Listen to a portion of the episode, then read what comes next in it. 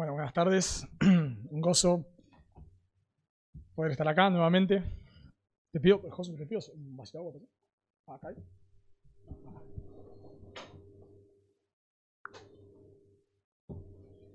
Yo tengo un problema que es que cuando hablo no sé usar la voz, entonces me quedo medio afónico. bueno, eh, la verdad que agradecidos al Señor por lo que está haciendo en, en- en Santa Teresita. Como Dardo contó, eh, estamos, creo que ya todos saben, el domingo pasado tuvimos los primeros bautismos y membresía, así que ya está establecida la iglesia. Agradecidos al Señor, nos ha llegado una ofrenda de acá y la verdad que muy, muy contentos porque, bueno, por la ofrenda, porque oran por nosotros. Las sillas en las cuales nos sentamos han sido una ofrenda que ustedes han dado en otro viaje. Y bueno, por supuesto, esta iglesia fue parte de la fundación. Les, comen- les cuento a los que tal vez no estuvieron en el, en el proceso de, de la fundación, pero Santa Teresita es una iglesia, si bien fundada por Carapachay, en un sentido como iglesia madre, pero fue fundada por todas las IBM y eso nos da mucho gozo. Fue fundada por Carapachay en primer lugar, pero también fue parte Villa del Parque, Campana, Hurlingham y Quilmes. Eh, cuando comenzamos, viajaba una vez Carapachay y una vez una de estas iglesias. Así que bueno, muchos de ustedes han ido, han viajado. Josu viaja con regularidad. Si un día no lo ven más acá, es que lo raptamos. Eh, pero bueno, muy agradecido a lo que el Señor está haciendo. Y bueno, ahora el, el 9 de abril, junto con, con Miguel y Marcos, como dijo Dardo, tenemos la examinación teológica. Y bueno, si todo va bien, si Dardo no hace preguntas muy difíciles, eh, a- entre el 10 sería la, la encomendación y bueno, ya entre el 10 de abril y fines de abril ya nos estaríamos mudando allá. La iglesia en un sentido ya está establecida, ya tiene su membresía. Y bueno, nos mudaríamos para allá y también otros hermanos de Carapachay que sirven junto con nosotros también se mudarían eh, con nosotros. Así que bueno, estamos realmente muy agradecidos y, y un gozo saber que, bueno, Josu cada vez que va y otros hermanos saber que oran por nosotros. Recién un hermano me, me decía, el domingo pasado estuvimos orando por ustedes y bueno, de verdad a veces son frases que, que uno las toma como algo más, pero es el gozo que da cuando, cuando sabemos que otra iglesia ora por nosotros, nosotros también oramos por ustedes, es, es una bendición. Así que bueno, sin, sin más, les invito a abrir sus Biblias, por favor.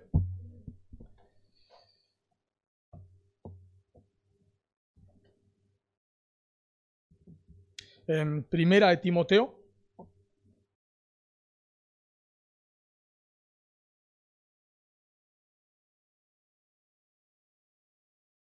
Primera de Timoteo, capítulo 5.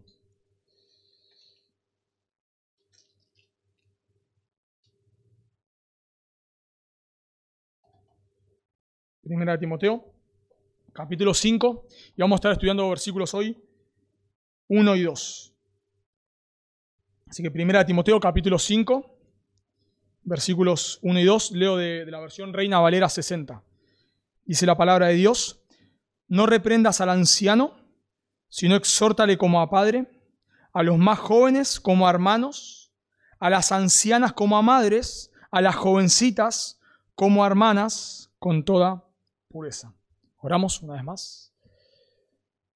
Señor, te damos gracias. Te damos gracias porque, como decía Dardo, es un milagro que estemos hoy aquí, anhelando escuchar tu palabra, anhelando crecer en tus caminos. Solamente lo, lo podemos hacer por lo que tú has hecho en nuestras vidas, porque tú nos has amado, porque nos has rescatado. Y queremos rogarte ahora en esta tarde que tú uses tu palabra. Señor, creemos que tú nos hablas por medio de ella, creemos que tu palabra es viva, es eficaz. Tú has creado todo lo que vemos por medio de tu palabra. Tú salvas a los pecadores por medio de la predicación de tu palabra y tú edificas tu iglesia por medio de la predicación de tu palabra. Por eso queremos clamar a ti que tú la uses, queremos clamar por nuestros corazones, pedirte que nos ayudes a tener corazones humildes, sensibles, a, a que en, este, en esta tarde podamos escuchar tu palabra como un acto de adoración a ti. Y te rogamos por aquellos que están en medio nuestro que no te conocen, que tú hagas lo que nadie en este lugar puede hacer, que es darle vida a un muerto, que tú le llames al arrepentimiento y a la fe. Te lo agradecemos y pedimos en el nombre de Cristo Jesús. Amén. Mi, mi familia eh, materna siempre fue mucho de los, eh, de los clubes. Desde muy chiquito me llevaban al, al club a hacer deporte. Ellos todos han sido muy deportistas y ninguno llegó a, ser profesional, pero algunos han competido en competencias así como semiprofesionales. Y bueno, siempre, siempre ellos han vivido vidas de clubes, así que me han llevado de chiquito. Yo he practicado muchos deportes. Y yo recuerdo que la característica que tienen los clubes es que vos te, gusta un deporte o algo, no sé, comer asado, a veces se come asado también, o lo que sea, pasar un, lindo tiempo la pileta y te haces socio del club. Y vas, vas, vas, vas. Un día te cansás, no sé, como tal vez me, me solía suceder a mí, ya no quería practicar ese deporte, quería hacer otro, ya ese club no me gustaba, quería ir a otro. Y bueno, dejaba de ir, mandaba ahí la, la baja y me iba a otro club. Y la realidad es que nunca nadie me llamaba eh, por teléfono para preguntarme, nada. Simplemente yo no tenía ninguna responsabilidad para con el club, solo sí, obviamente, pagar la cuota. Ahí sí no estaba en problemas. Pero mientras pagara la cuota, no había, no había absolutamente ningún problema. Ningún problema.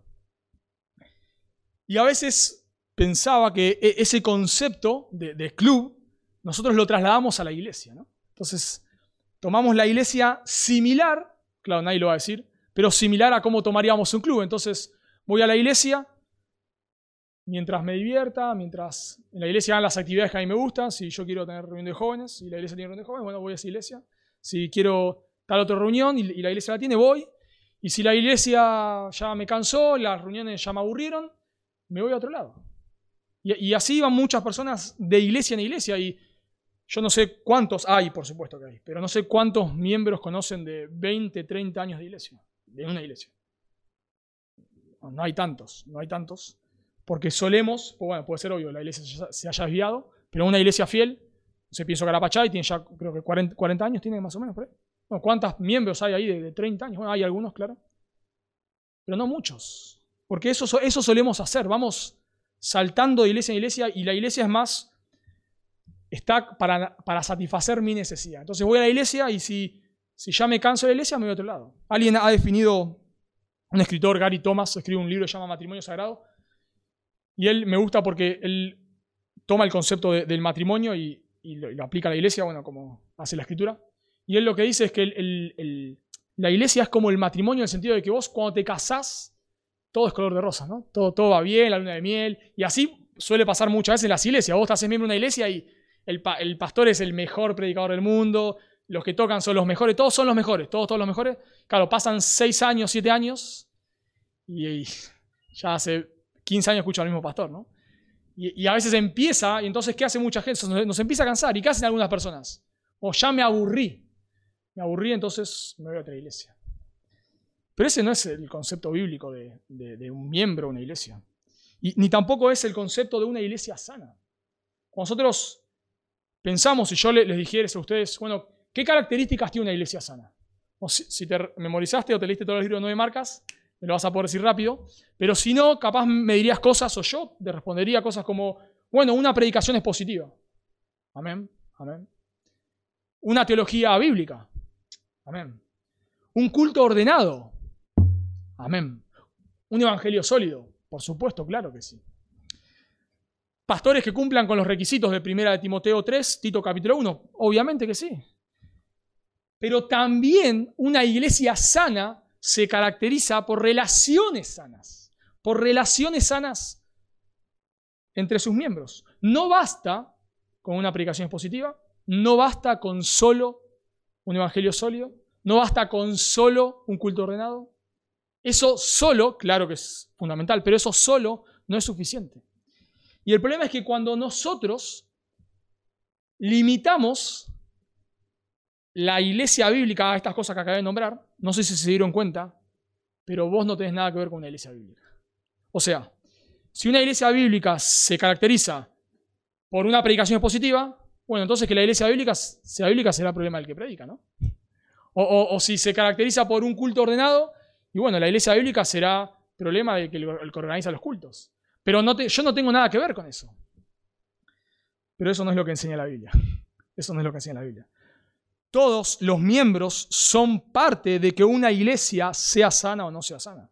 Y si vos sos miembro de esta iglesia, vos sos parte de que esta iglesia sea sana. No serás el primer responsable, por supuesto. O la primer responsable. Pero sos responsable. Por eso lo que vamos a ver en este texto, lo que vamos a ver, es que para ser una iglesia bíblica o una iglesia sana, necesitamos exhortarnos los unos a los otros. Repito, para ser una iglesia bíblica necesitamos exhortarnos los unos a los otros. ¿De qué manera? Bueno, en este texto vemos dos maneras. Dos maneras que nos van a ayudar a exhortarnos unos a otros. La primera manera, el primer principio que debemos entender para poder exhortarnos unos a otros es entender que somos la familia de Dios. Y el segundo principio que nos va a ayudar a exhortarnos unos a otros, es aprender cómo hacerlo. Entonces, dos principios, dos principios que nos van a ayudar a exhortarnos unos a otros. El primero es entender que somos la familia de Dios y el segundo es aprender cómo hacerlo. Y solo aviso de entrada que este, este mensaje va a ser un híbrido entre un exponer el texto y una predicación más temática. Vamos a, a ver lo que el texto significa, por supuesto, pero también vamos a ver el texto de manera más, más temática o más teológica.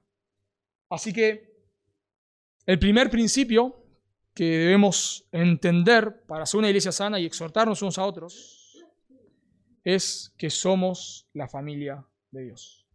Y cuando nosotros estudiamos las escrituras, nos damos cuenta rápidamente que la Biblia usa varias metáforas para hablar de la iglesia. Y cada metáfora que la Biblia usa tiene un propósito particular. Por ejemplo, leemos Efesios capítulo 5 y dice que la iglesia es... ¿Alguien recuerda? La esposa, bien, la esposa de Cristo. Entonces, cuando nosotros leemos el contexto de esa porción, nos damos cuenta qué quiere ilustrar con eso. Bueno, claro, quiere ilustrar que la iglesia debe vivir en santidad, quiere ilustrar que la iglesia debe someterse a Cristo, que Cristo es nuestra autoridad, que Cristo es la cabeza y que nosotros debemos seguirle. Cuando nosotros leemos, por ejemplo, Juan capítulo 15, nos representa a la, iglesia como una vid. Y de vuelta, cuando nosotros leemos el contexto, nos damos cuenta que lo que Jesús quiere enseñar en ese pasaje es que la iglesia no puede estar separada de la comunión con Cristo, no puede estar. Que, los creyentes necesitamos estar en comunión con Cristo, que, que fuera de Cristo no podemos llevar fruto. Cuando la iglesia, cuando la Biblia, por ejemplo, en, Efesios capítulo 2, presenta a la, iglesia como un templo, rápidamente viene a nuestra imagen el Antiguo Testamento. ¿Y quién moraba en medio del templo? Dios. Entonces, cuando los escritores usan la metáfora de la iglesia como un templo, rápidamente pensamos, Dios habita en medio de su iglesia. Aunque no, ahora, aunque no lo vemos, Dios habita, Dios mora en medio de su iglesia. Cuando la Biblia presenta a la iglesia como un cuerpo, por ejemplo, quiere, 1 Corintios 12, nos quiere hacer pensar en que, en que nosotros nos necesitamos unos a otros, que el cristiano no es una isla, que para crecer necesitamos los ministerios los unos de los otros. Lo mismo dice Efesios capítulo 4, que para crecer a la imagen de Cristo no puedes ser una isla, no puedes. Necesitas estar en el contexto de una iglesia. Y cuando la iglesia, como en este pasaje, usa la metáfora de una familia, lo que nos quiere hacer pensar es en el amor y el compañerismo que debemos tener. Y si notan el texto conmigo, no usa la palabra familia, no está ahí, pero está el, símbolo, ¿no? ¿Por qué? Porque habla de exhortar, habla de como a padres, como a madres, hermanos y hermanas. Así que para poder tener un ministerio de exhortación, como este texto dice, nosotros necesitamos relaciones estrechas. Necesitamos entender que somos parte de la familia de Dios. Y esta metáfora de, la iglesia como una familia, Pablo la usó mucho a lo largo de Primera de Timoteo. Por ejemplo, en Primera de Timoteo, noten conmigo capítulo 3, versículo 4.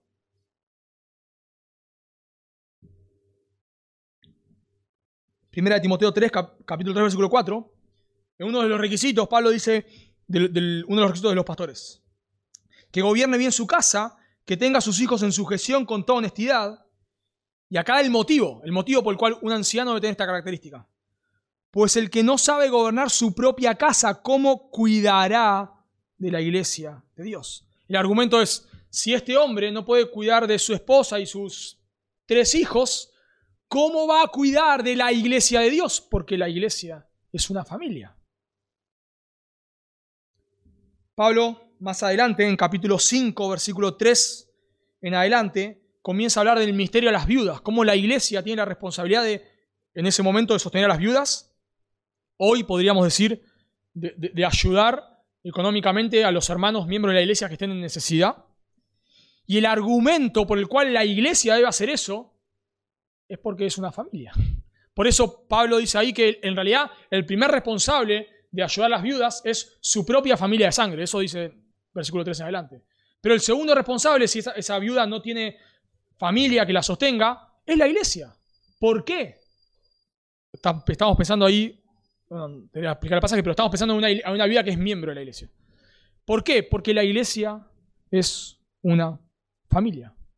Y el argumento por el cual los esclavos deben, que tienen amos, los esclavos creyentes, que tienen amos creyentes, el argumento por el cual deben someterse o servir mejor a estos, dice capítulo 6, versículo 2, es porque son hermanos.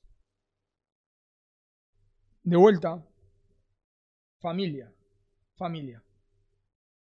Y este concepto de la iglesia como familia lo vemos a lo largo de, de, Primera de Timoteo, pero también lo vemos en otra parte de las escrituras. Por ejemplo, en Mateo capítulo 12, no sé si recordarán, el Señor Jesús está rodeado de gente en una casa al punto, a tal punto que su madre y su hermano están afuera y, hay tanta la gente que hay que quieren entrar pero no pueden. Y alguien le llama a Jesús y le dice, Jesús, tu madre y tus hermanos están afuera. ¿Recuerdan qué responde? Mirando a sus discípulos, dijo, he aquí mi madre mis hermanos y mis hermanas, porque todo aquel que hace la voluntad de, mi Padre que está en los cielos, ese es mi hermano, mi hermana, eh, mi hermano, mi hermana y mi madre. ¿Qué está diciendo Cristo ahí? La familia es la familia de la fe. Está poniendo a la familia de la fe en igual medida, o tal vez algunos pueden pensar que por sobre la familia de sangre. Así que la escritura, cuando presenta a la iglesia como una familia, rápidamente nos quiere hacer pensar en relaciones estrechas. Claro, nosotros, o por lo menos a mí, nos cuesta pensar en, cuando, cuando hablamos de familia, nos cuesta pensar en relaciones estrechas. Yo no, sé cuántos, pero no conozco muchos matrimonios de 30, 40 años. Acá Nancy me decía en el culto anterior, ustedes tienen 30 años de casado, pero no hay. Ponete, ponete una lista de cuántos matrimonios de 30 años conoces. no, hay, por supuesto, claro que sí pero no tantos. Porque la realidad es que la gente se casa, se divorcia, se casa, se divorcia. Y no solamente eso, sino que, ya la gente hoy ni se quiere casar. Y por eso a veces se juntan en, las, en, las fechas de Navidad, de Año Nuevo, y son cuatro. Yo me acuerdo cuando era chiquito éramos un montón, ahora cada vez quedamos menos, a veces ya ni nos juntamos. Pedí una pizza en casa y te, te hago una llamada por WhatsApp. Pero claro, somos tan poquitos porque se va perdiendo el concepto de, iglesia. Pero de vuelta, cuando la escritura, y sobre todo en, en, ese, contexto, sobre todo en un contexto del primer siglo, sobre todo, cuando pensaban en familia es relaciones estrechas. Y la Biblia no solamente nos enseña esto por medio de instrucción, o sea, por medio de, de mandamientos o, de metáforas, sino también nos, lo refleja en la práctica. En Hechos capítulo 2, cuando comienza la iglesia, no sé si recordarán ahí, Pedro predica, se convierte en más de 3.000 personas. Y, la iglesia, bueno, comienza ahí en Hechos capítulo 2, desciende el Espíritu Santo, etc.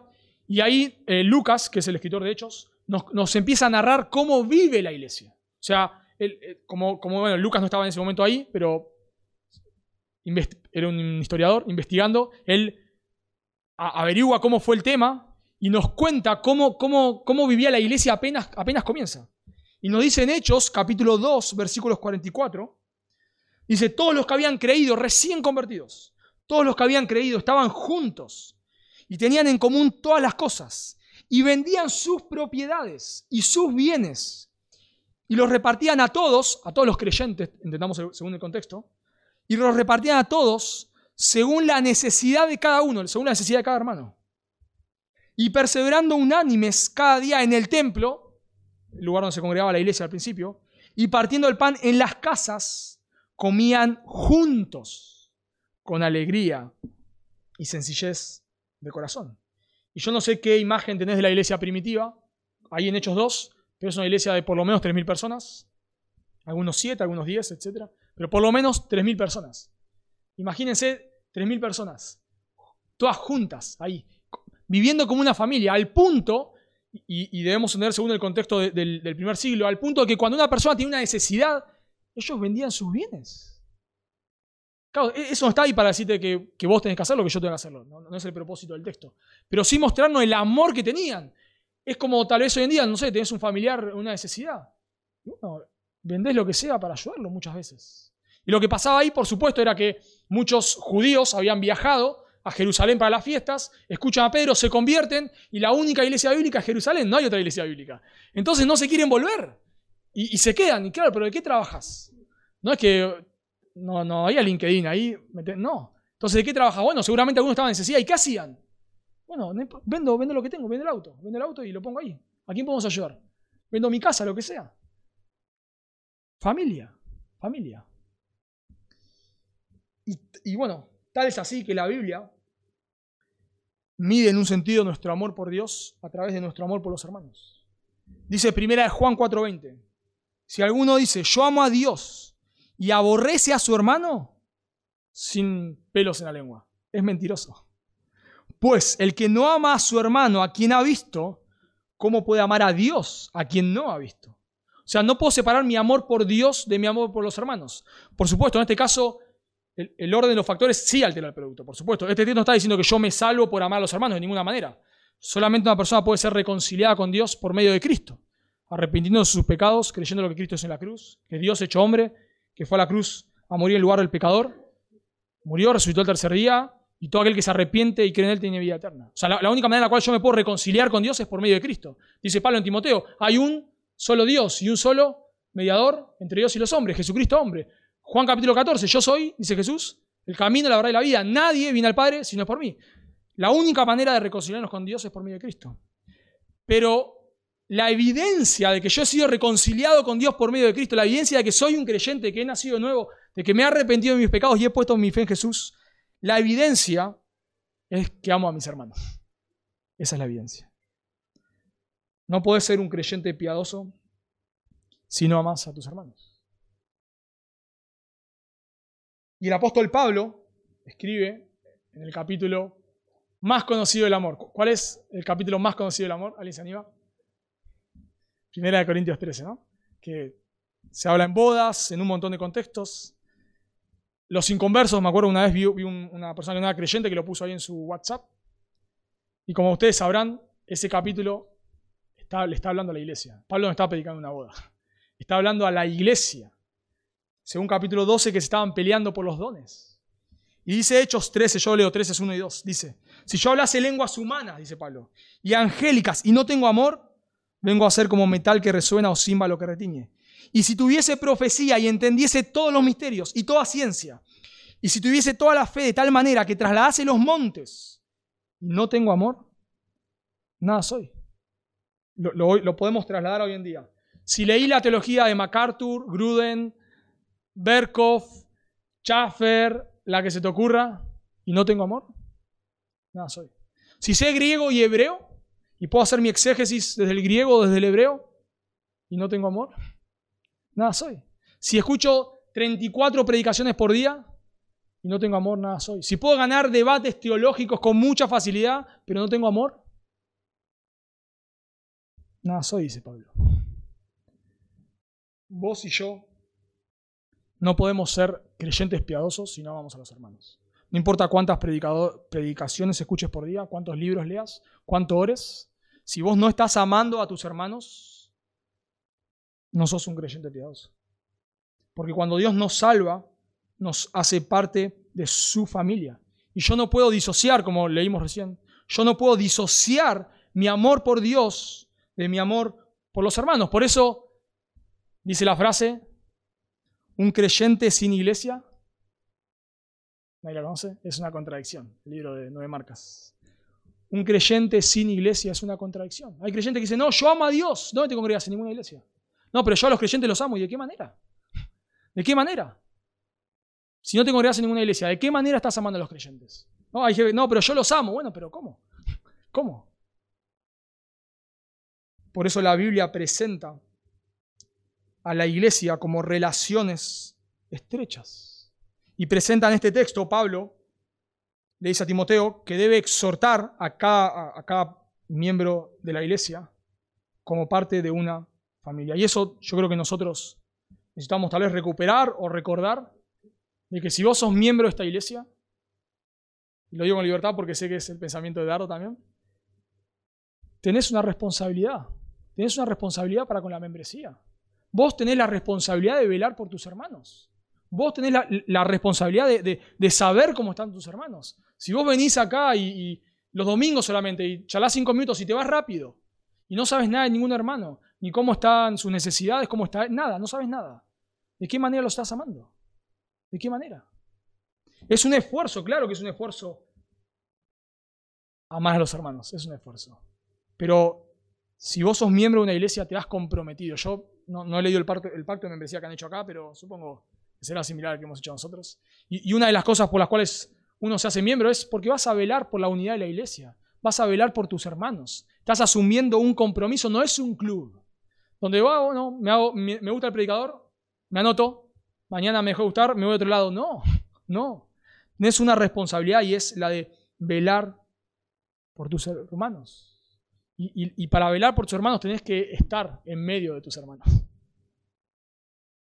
¿Cuántas veces has venido desanimado a la iglesia? Luchando en tu casa. Voy, no voy, mi semana fue un desastre, voy, no voy, voy, bueno, voy, voy. Y venís casi que arrastrándote. Y te vas súper animado, súper consolado. De pronto, no sé, te pusiste a hablar con un hermano después del culto y ese hermano te, sé, te súper animó, te súper consoló, te exhortó, lo que sea y te has sido súper animado. Me ha pasado de tener reuniones con personas, con, creyentes, y yo estar desanimado, pasando un mal momento, y tal vez la reunión no era nada que ver conmigo, pero me fui súper animado. Porque, no, porque necesitamos vivir juntos. Necesitamos estar juntos. Es un esfuerzo. Lo escuché en el primer culto de esto, a las siete y media es la reunión de oración acá. Es un esfuerzo, siete y media venir a la reunión de oración, es un esfuerzo, capaz.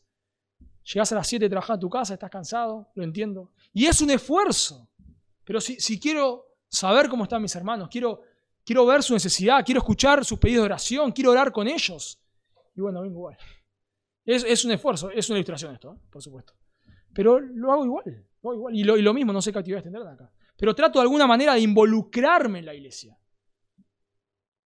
Vos y yo no vamos a crecer aparte de la iglesia.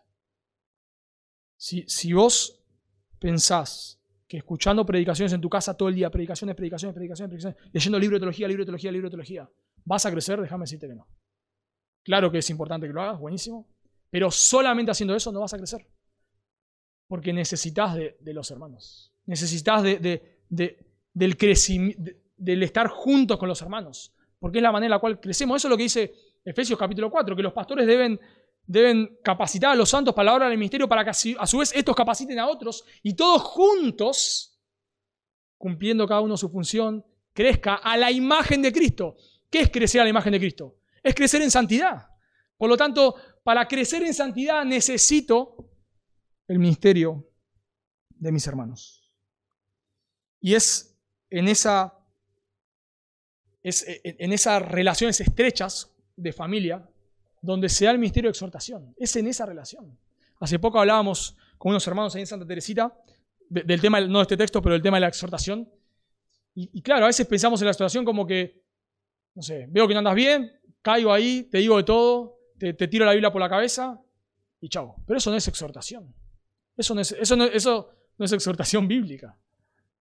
La exhortación bíblica es involucrarte en la vida de la persona. O sea, cuando vos vas a exhortar a alguien es porque antes oraste por esa persona, porque clamaste a Dios, porque claro, Dios puede cambiar su corazón, vos no. Y estás preocupado y ves que tal hermano o tal hermana no está andando bien. Y estás en tu casa orando, orando, Dios, por favor, y, sabes que el domingo tal, vez la vas a ver. Dios, usame esta vida, por favor, Dios, usame, usame, usame. Y cuando llega el domingo, casi que con lágrimas vas a confrontarlo. Hermano, ¿puedo hablar con vos, por favor, un momento? ¿Sabes que noto esto, esto, esto? Estoy orando por vos, ¿cómo estás? Pero para eso necesitamos relaciones estrechas. O tal vez puede ser que te suceda que, no, sé, viste algo, un hermano una hermana que lo des confrontar en el momento. Pero luego en la semana estás orando por esa persona. Orando, orando, orando, orando, y le escribís y querés saber cómo está y cómo está con ese tema. Eso es la exhortación bíblica, pero eso se da en medio de relaciones estrechas. Si vos venís acá el domingo y estás cinco minutos y vas a tu casa y no sabes nada más de un hermano, nunca vas a poder exhortar a nadie, porque no sabes qué pasa en la vida de las personas. Y Pablo se caracterizaba por la exhortación, ¿no? Pero él se preocupaba por las personas. Tal es así que cuando él funda su iglesia en Tesalónica, él tiene que, leemos en la carta de Tesalonicenses, que él tiene que salir rápido. Y él llega a Atenas y dice 1 Tesalonicenses capítulo 3, no pudiendo soportarlo más, dice Pablo, decidí quedarme solo en Atenas y lo envié a Timoteo para ver cómo estaban. Imagino a Pablo ahí, llega a Tesalónica y dice, a Atenas, y dice, ¿cómo, cómo estará esta iglesia recién fundada, neófitos? ¿Cómo estará? Quiero saber. Pero Pablo dice que él los exhortaba a ellos. Claro, ¿cómo, ¿cómo vas a recibir la exhortación de alguien que sabes que ora por vos? Que sabes que te ama, que, sabes que, te va a exhortar con el corazón en la mano. ¿Cómo lo tomarías? Bueno, eso se da en el contexto de familia. Y, un, principio más que me gustaría extraer de este concepto de, familia que Pablo presenta acá es que la familia no se elige. Bueno, yo por lo menos no estuve en la eternidad pasada con el Padre, el Hijo y el Espíritu Santo debatiendo a quién Dios iba a salvar. ¿no? Yo me, imagino que ustedes tampoco. Ni tampoco Dios me llama por teléfono cuando va a salvar a alguien y me dice, ¿querés que lo salve a esta persona? No. Dios soberanamente salva a quien Él quiere. Y luego me dice, andá y malo O a mala. Pero no me pregunta quién va a salvar. Él salva a quien Él quiere porque Él es soberano. Pero mi responsabilidad es amar a esa persona. Por eso, por eso el, principio de grupitos en la iglesia no, no va. No va. Como, como Pablo, como soy en Corintios, yo soy de Pablo, yo soy de Apolo, yo soy de Cefas. No va eso. No, Tal vez podríamos decir hoy, bueno, voy a la iglesia si va mi grupito. no sé, la iglesia es una actividad. Bueno, si van mis amiguitos voy, si no, no voy. ¿Qué concepto es ese de familia? Ese no es un concepto de familia. Ese es el concepto de, club, tal vez, no de familia. Pero en este concepto de familia aprendemos que la iglesia no se elige. Dios salva a quien Él quiere y nosotros debemos amarlo. Y por eso no hay iglesias de, mexicanos, iglesia de bolivianos, iglesia de paraguayos. Bueno, debe haber, pero no debería haber. Como en ese tiempo no había iglesias de esclavos, los esclavos se reúnen el domingo a la mañana y los libres el domingo a la tarde. No, no, no existía eso. Ellos, lo que impactaba al mundo era que libres y esclavos se amaban. Judíos y gentiles, dice Pablo en capítulo 2, son parte del mismo cuerpo. No hay iglesias de judíos, iglesias de gentiles, iglesias de samaritanos, iglesias de, no sé, de paganos. No hay, no hay. Son ahora uno. Dios salva soberanamente a quien Él quiere. Y nosotros debemos como creyentes amarlos. Pero noten, y noten que también lo vemos este principio en este texto, porque noten que Timoteo debía exhortar a todos los miembros de la iglesia. ¿Notaron el texto? A los ancianos, a las ancianas, a los jóvenes y a las jovencitas. Él, no podía elegir, bueno, a mis amigos con los que tengo confianza le digo algo. Con este no porque me mata. No. Timoteo debía exhortar a todos y, probablemente Pablo le dice esto a Timoteo porque debería ser una lucha para Timoteo, una gran lucha. Noten conmigo capítulo 1, versículo 3.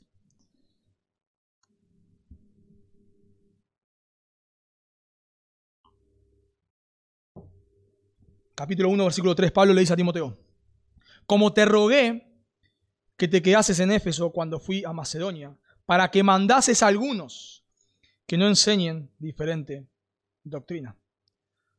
Pablo sale de su primer encarcelamiento, va a visitar a las iglesias y, llega a Éfeso y se da cuenta que en Éfeso no está todo bien, que la, falsa doctrina se había metido. Él expulsa a dos de sus cabecillas de, la falsa doctrina, leemos capítulo 1, versículos 19 y 20, pero Pablo sigue para Macedonia. Y Pablo le dice, lo leyeron, le dice a Timoteo, como te rogué, yo me imagino, Timoteo, te vas a tener que quedar en Éfeso. No, en Éfeso no me quedo. Sí, sí, en Éfeso, en Éfeso. No, yo en Éfeso no me quedo. No, sí, Pablo, Timoteo tenía que ir en Éfeso. Imagino la, conversación. Pablo le tuvo que rogar a Timoteo. Pero hay muchos problemas acá, Pablo. Yo quiero. No, no, no, no. No quiero esto. Porque encima Timoteo no tenía que quedarse ahí para ser el predicador estrella. Para que mandase a algunos, esos algunos son pastores. ¿Se imaginan? Hermano, usted el domingo no puede enseñar más. Eso que enseñó el domingo pasado es herejía. Usted no enseña más. Eso es lo que Timoteo debía hacer. Y claro, Timoteo leemos entre líneas, tenía un carácter tal vez un poco humilde o un poco, no humilde, sería un poco apichonado, podríamos decir. Y tal vez no quería hacer esto, no lo quería hacer. Bueno, Pablo lo va animando a lo largo de toda la carta y cuando llega acá hace lo mismo, Pablo. Timoteo, tenés que exhortar a la iglesia. No, no, no, puedes, no puedes escapar de hacer esto. Son tu familia, Timoteo, y debes hacerlo. No importa si es anciano, anciana, grande, no importa, Timoteo. debes hacerlo. Así que el primer, el primer principio que podemos ver en este texto, para, para exhortarnos unos a otros, el primer principio que vamos a aprender es que la iglesia es la familia de Dios, que somos una familia. Y el segundo principio que debemos aprender o debemos entender para exhortarnos unos a los otros es aprender cómo hacerlo. O sea, para vos exhortar a alguien necesitas entender que es parte de tu familia y tienes la responsabilidad de hacerlo. Pero también necesitas saber cómo hacerlo. Y eso es lo que le dice Pablo acá a Timoteo. Noten conmigo, no, hay dos verbos. No reprendas al anciano, sino exhórtale. Esos son los dos verbos, reprender y exhortar. Y después están, no aparecen en el texto, en, las demás personas, pero están implícitos. O sea, podríamos leerlo de esta manera. No reprendas al anciano, sino exhórtale como a padre.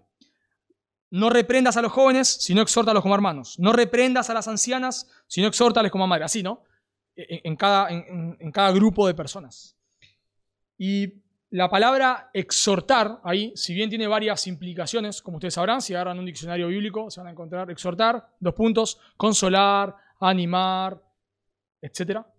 Por contexto, ahí implica eh, exhortar a alguien por su, eh, exhortar a alguien por su pecado. ¿Cómo lo sabemos? Por el contexto. Porque noten que la exhortación está en contraste con la reprensión, o sea, con la represión por el pecado. Entonces, y, la palabra ahí reprender que usa Pablo tiene que ver con, con censurar a alguien, con, con hablarle a alguien de manera áspera. Podemos ir diciéndole a alguien, me cansaste, me tenés podrido, no, no te aguanto más. Eso sería hablar de, de reprender a alguien, ¿no? Sería reprender a alguien. Bueno, Pablo dice, no lo hagas de esa manera, sino exhórtale. O sea, no puedes evadir, Timoteo, la responsabilidad de confrontar a la persona con su pecado. No lo puedes evadir. No puedes mirar para otro lado. Pero la manera en la cual vos debes hacerlo es como si fuesen parte de tu familia. Y este es un ministerio que nosotros no podemos, no podemos evadir en la iglesia. No lo podemos evadir. Vos no podés evadir la responsabilidad de exhortar a tus hermanos. Si bien esta carta, por supuesto, está escrita para Timoteo, que era como el pastor de la iglesia, no era el pastor exactamente, podemos decir era como un ayudante apostólico. Hoy ya no hay apóstoles, así tampoco hay ayudantes apostólicos, pero podemos, traspasándolo al hoy en día, podemos decir que era el pastor. Y Timoteo tenía el deber de exhortar, pero no solamente Timoteo, toda la iglesia. Toda la iglesia tiene la necesidad de exhortar. Una de las cosas que a veces me pasa es que estoy hablando con alguien y, me está contando la situación de un hermano y está preocupado ¿no? por ese hermano. Y, me cuenta, no lo veo bien, pa, pa, pa, tal cosa. No murmurando, sino para que yo vaya a ayudarlo. Y bueno, a veces, a veces merita, pero a veces cuando termino de escucharlo, le digo, bueno, andá y decile. Andá y decile. Y como que se le transforma la cara, no, no en el sentido de porque estaba pecando, sino porque, ¿y cómo lo hago? ¿Yo? ¿Yo lo tengo que hacer? Sí, vos. ¿Quién lo está viendo eso? ¿Vos o yo? Vos. Bueno, tiene que ir y hacerlo. Porque es nuestra responsabilidad. No es que solamente el pastor hay un problema y todo, el problema se lo llevamos a, los pastores, ¿no? Entonces, un hermano anda mal y se lo decimos al pastor. ¿eh? Hay veces que sí, amerita, por supuesto, casos muy complejos. Amerita la intervención de los pastores, por supuesto. Pero hay veces que no. Hay veces que simplemente vos y yo podemos hacerlo. Dice Hebreos, Hebreos capítulo 13, versículo 12. Mirad hermanos, no, no mirad pastores, mirad hermanos, que no haya en ninguno de vosotros corazón malo de incredulidad para apartarse del Dios vivo. Antes bien, exhortaos los unos a los otros. Esos unos a otros son los hermanos. Cada día, entre tanto que se dice hoy, para que ninguno de vosotros se endurezca por el engaño del pecado. Porque el pecado nos engaña. Y necesitamos, ahí no está hablando de vuelta, no está hablando de de lo que el pastor debe hacer, como sí acá Timoteo debe hacer, sino de lo que los miembros deben hacer. Y lo mismo dice en Hebreos 10:25. No dejando de congregarnos, como algunos tienen por costumbre, sino exhortándoos y tanto más cuando veis que aquel día se acerca. El pecado nos engaña, hermanos. Y necesitamos la exhortación de los unos a los otros. Necesitas que alguien te diga, hermano, ¿qué haces hablando con esa mujer, con tu esposa? ¿Qué haces? No, es que le estaba predicando el Evangelio, es que no sé qué. No, hermano, eso no, corresponde, por favor. Lee Proverbios 7. Eso no es prudente. Parece hace un mes que no vienes a la iglesia. Y necesitas alguien que te diga, hermano, hace un mes que no venís. Y empezamos, ¿no? No, es que justo la semana pasada tenía un compromiso, el otro domingo se me quemó la bombita de luz, el otro domingo no sé qué cosa y... No, hermano, la bombita de luz cambia el otro día. El compromiso dejarlo para otro momento. Tenés que congregarte, tenés que hacerlo. Con los trabajos suele suceder, ¿no? Conseguí un trabajo buenísimo, ¿sabes lo bien que me pagan? Trabajo de los sueños. Solo que tengo que trabajar los domingos. Y empezamos, ¿no? Igual, igual no te das problema, ¿eh? Yo voy a venir igual a la iglesia porque le voy a cambiar el horario a tal hermano y no sé qué, y, los, los, miércoles voy a venir y hacemos todo un enrosque. No, hermano, no. Si tenés, trabajo, vos ya tenés trabajo, te pagan bien tu trabajo. No, ese trabajo déjalo para otro. Vos no lo tomes, vas a terminar lejos del Señor. Pero necesitamos que alguien nos lo diga. Porque nos engañamos, el pecado nos engaña. Debemos grabarnos que en una iglesia bíblica, en una iglesia bíblica, los creyentes pecan, se apartan, caen en adulterio, miran pornografía. En una iglesia bíblica, los creyentes no están santificados. Y por eso necesitamos, necesitamos hacer lo que Pablo le dice a Timoteo que debía hacer acá. Necesitamos exhortarnos. Pero el concepto acá que Pablo usa de familia también nos habla de la motivación, de la motivación, porque de vuelta, y debemos pensar cuando leemos textos como estos en la metáfora que está usando el apóstol Pablo. Y cuando está hablando de, exhortarle como a un padre, está hablando de la motivación con la cual lo vas a exhortar, Timoteo. Timoteo, de vuelta, podía caer en, tal vez por ser joven y tener que exhortar a, gente más grande. Muchas veces cuando vos tenés que exhortar a alguien más grande o, lo que sea, que, que pensás que te lleva años en la fe, tal vez una puede ser que te apichones, y la otra puede ser que hagas lo inverso. Entonces, como en vez de apichonarte, le, vas con los tapones de punta, digamos, ¿no? como para mostrarte que vos sos más. Timoteo no tenía que hacer eso. Si iba a exhortar a un padre, o sea, a un anciano en la iglesia, debía hacerlo como un padre, con respeto. Y, la, idea ahí es que, que querés conservar la relación. Si vos tenés que exhortar a tu, no sé, tu vecino, te pone la bolsita de basura en tu tacho, y ya le dijiste una o dos veces, la tercera vez salí de la reja ahí, no sé, le decís de todo. Y no te importa, es tu vecino y bueno, qué sé yo, si se enoja, que se enoja, ¿qué me importa? Es mi vecino. Ahora, si lo hace un familiar tuyo, y cuesta un poco más. ¿Por qué cuesta? Porque no quiero que la relación se rompa. Si mi vecino no me saluda más, bueno, no me saluda más. Pero si mi papá no me habla más, me importa que mi papá no hable más. Me importa que mi mamá no me hable más. Me importa que mi hermano me dé vuelta la cara. Me importa. Entonces, pero, tengo que hacerlo. Entonces, ¿qué hago? Bueno, lo hago con ternura.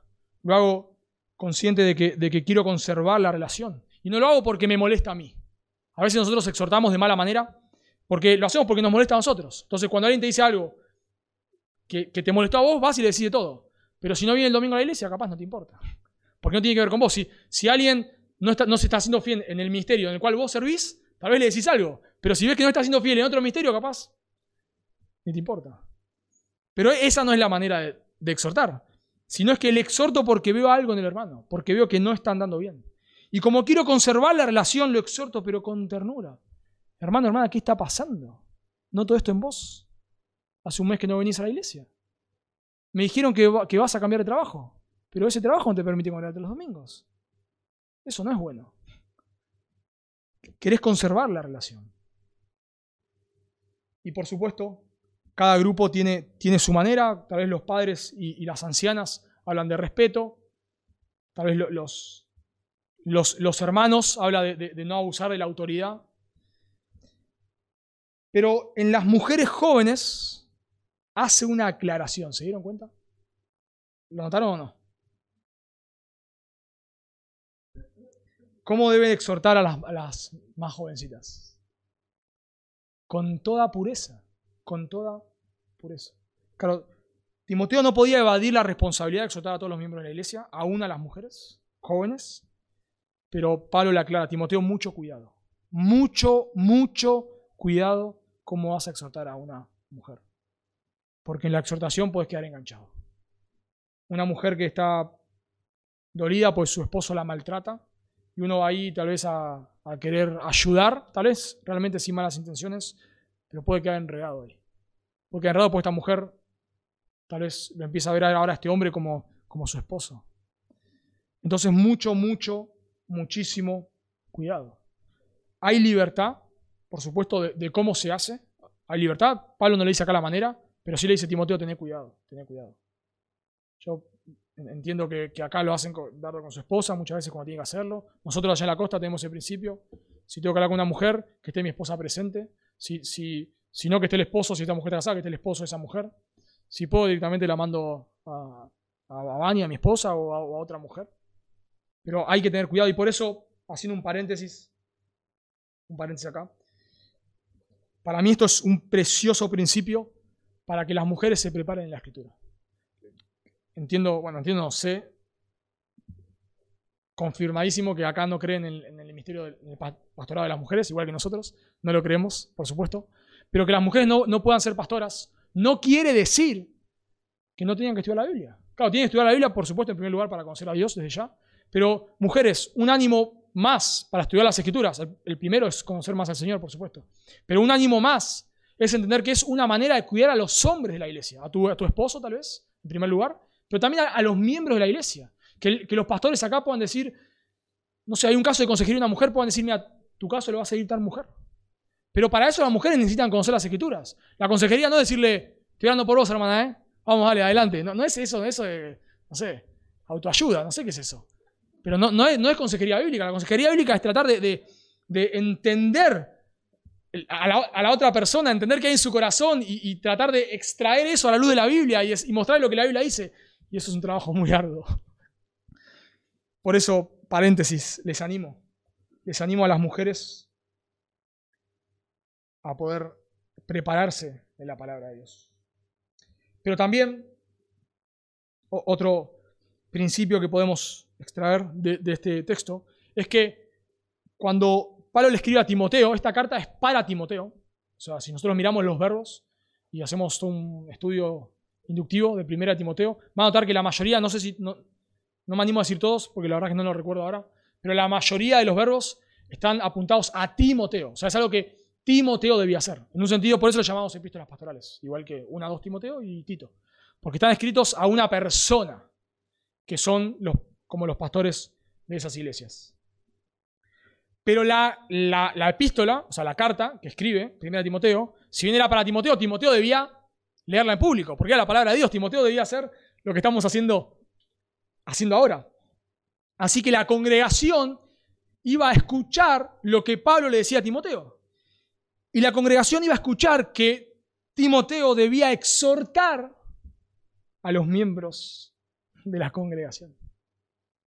Y eso es importante porque yo nunca estuve en una iglesia apóstata, por la gracia de Dios jamás, como dijo Dardo, llegué a Carapachay y siempre estuve ahí o, por sus iglesias que, se estaban fundando, pero nunca, nunca estuve en iglesias apóstatas, siempre fui de Carapachay, por decirlo de una manera. Pero aunque nunca estuve en una iglesia apóstata, he visto muchísimas, muchísimas personas que se van de la iglesia porque la exhortan. Muchísimas. No, es que el pastor predicó para mí este domingo. Y, me encanta venir invitado porque puedo decir acá lo que quiero. No los conozco, así que no estoy hablando de nadie en particular porque no los conozco.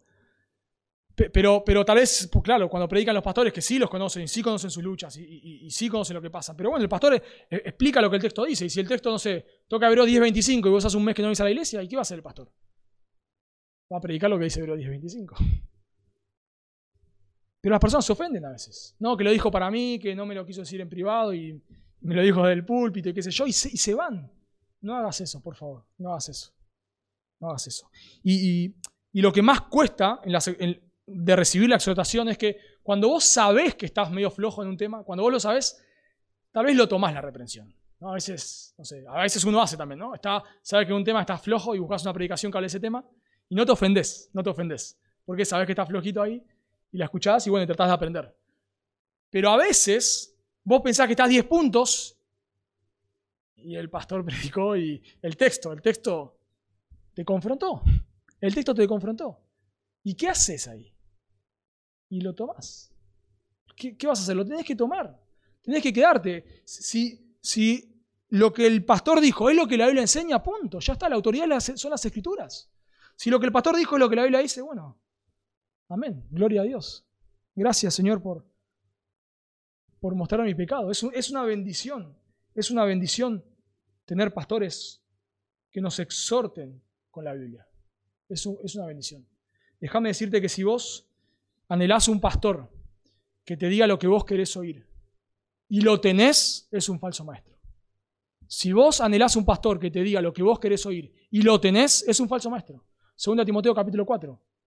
Pablo dice a Timoteo que predique la palabra a tiempo y fuera de tiempo, porque vendrá tiempo cuando la gente amontonará falsos maestros. Así que si vos querés una persona que siempre te esté motivando, a veces dice, no, es que el pastor siempre exhortando, siempre muy duro, siempre esto. ¿Y pero qué querés? Tiene que predicar la Biblia, claro, no, no, no, es que, no es que hay que pegarle a la congregación, desde ya, por supuesto que no, hay que animar, hay que consolar, por supuesto que sí. Pero a veces nos toca, a veces el pastor te, dice algo que, la Biblia dice y, y, tenés que tomarlo. Tenés que hacerte, por favor, tratá de hacer este ejercicio cuando, cuando pase esto, te, te digan algo que te toque ahí. ¿Es bíblico lo que me está diciendo? Hacete esa pregunta, por favor, hermano. ¿Es bíblico? Porque a veces decimos, no, es que me lo dijo de tal manera, es que es que cuando me lo dijo mm, los ojitos se le fruncieron un poco, es que el tono no fue exacto, metemos mil excusas. Bueno, tal vez la persona que te exhortó lo pudo hacer de manera pecaminosa. Lo voy a, voy a suponer que es así, es así. Pero antes de eso, ¿es bíblico lo que te dijo? ¿Es lo que la Biblia enseña? Bueno, listo, ya. No hay nada más que hablar. ¿Es lo que ¿Quién es la autoridad? Las escrituras, ¿no? el Señor, y el Señor nos dejó su palabra. La Biblia lo enseña, listo, ya. No, no hay nada más que hablar. Y lo mismo con el pastor predica. A veces, bueno, a veces el pastor puede ser un poco más duro, o los pastores un poco más duros, a veces predicamos con más gracia, a veces con menos gracia. Bueno, eso pasa. Pero si es bíblico lo que dice, es bíblico. Por eso, hermanos, necesitamos, para, para ser una iglesia bíblica, necesitamos exhortarnos los unos a los otros. En primer lugar, entendiendo que somos una familia y en segundo lugar, aprendiendo cómo hacerlo. Y, para terminar, solo para terminar, quiero dar una, una nota de advertencia. Y es que muchas veces hay personas que van saltando de iglesia en iglesia, de iglesia en iglesia, de iglesia en iglesia. Bueno, eso puede ser a veces por falta de madurez, puede ser una opción. Puede ser porque están buscando iglesias sanas y no encuentran, también puede ser una opción. Pero una tercera opción, y muy frecuente, es que no son creyentes. Que en realidad van de iglesia en iglesia porque les gusta la religión, pero en realidad nunca se han arrepentido de sus pecados y nunca han puesto su fe en Cristo. Y la evidencia de eso es que no aman a los hermanos. Y la evidencia es que dejan la iglesia, como dije en la introducción, como si fuese un club. Yo cuando me fui de los clubes nadie me llamó, nadie le importó. Nada, o sea, me fui y punto, listo, ya está. No le tuve que dar explicaciones a nadie, nada, me fui. Y muchas personas van de iglesia a iglesia por eso. Porque en realidad no son creyentes. Y, la evidencia de que no son creyentes es que no aman a los creyentes. Y si ese es tu caso, yo no lo sé, pero si ese es tu caso, déjame decirte que hay esperanza para vos. La mala noticia, si ese es tu caso, la mala noticia es que si vos te morís en esa condición, por más que hayas estado 20 años saltando iglesia en iglesia, lo que la Biblia dice que te espera es el infierno. Te espera la ira de Dios por toda la eternidad. Pero la buena noticia es que la Biblia te dice que tu destino puede ser otro. Que si vos hoy te arrepentís de tus pecados y confías en Jesús, en lo que Él hizo en la cruz, que Él es Dios hecho hombre, que vivió la vida perfecta que vos ni yo podemos vivir, pero fue a la cruz y recibió la ira que vos y yo merecemos. Y al tercer día resucitó de los muertos, demostrando que no estaba muriendo por sus pecados, sino por los pecados de su pueblo. Y hoy ofrece salvación gratuita a todo aquel que se arrepiente y cree en Él. Por eso, si vos te das cuenta, por más que tengas 20 años saltando en iglesia a iglesia, o 20 años en una iglesia, aún 20 años en una iglesia, pero te das cuenta que no hay amor por los creyentes, te das cuenta que no sos un creyente, yo te ruego, por favor, que no te vayas de este lugar sin arreglar tus cuentas con Dios. Que hoy mismo, hoy la Biblia enseña en Hebreos, Hoy, hoy es el día de salvación. Mañana, no solamente que mañana tal vez no estés vivo, sino que mañana tal vez Dios te, entregó la dureza de tu corazón y ya no hay vuelta atrás. Por eso te ruego que si estás en Cristo, vengas a Cristo en arrepentimiento y fe. ¿Oramos, Dardo? Oramos. Padre, te damos gracias por tu familia, una preciosa familia. Señor, cada hijo tuyo fue alcanzado a un precio que no comprendemos. El sufrimiento de Cristo en la cruz no lo comprendemos, pero por cada hermano Cristo murió y Señor ayúdanos conforme a ese precio pagado, amar, Señor, oramos para que nos ayudes a practicar esta, esta clase de amor. Gracias por tu palabra, Señor, tan clara, tan, tan práctica y tan profunda.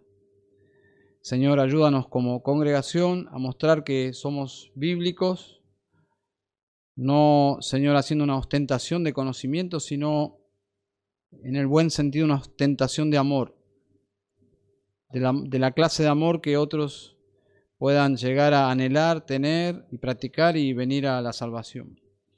Señor, ayúdanos a mostrar esa clase de amor con la cual tú nos amaste a nosotros. Señor, gracias por tu palabra. Oramos eh, por la iglesia y oramos por las iglesias que en tu gracia nos permitirás plantar, si así lo concedes, que podamos ser un modelo para esas nuevas iglesias también, Señor. Gracias por tu palabra, Señor. Gracias por la vida de Matías también, que tú le bendigas, a él, su familia y este ministerio, que él hará de forma permanente, ya mudándose a la costa, que sea una iglesia bíblica y modelo para, para muchas otras, Señor. Una gran carencia de iglesias bíblicas, de iglesias que, Señor, que se pueden observar y que sea correcto reproducirlas en otros lugares, Señor. En algún sentido, emular esos ejemplos. Señor, gracias porque así era la iglesia de Tesalónica. Pablo podía gozarse y alabarte a ti y darte gracias porque era una iglesia ejemplar. Señor, ayúdanos a caminar en, en esas huellas. Oramos agradecidos en Cristo Jesús. Amén.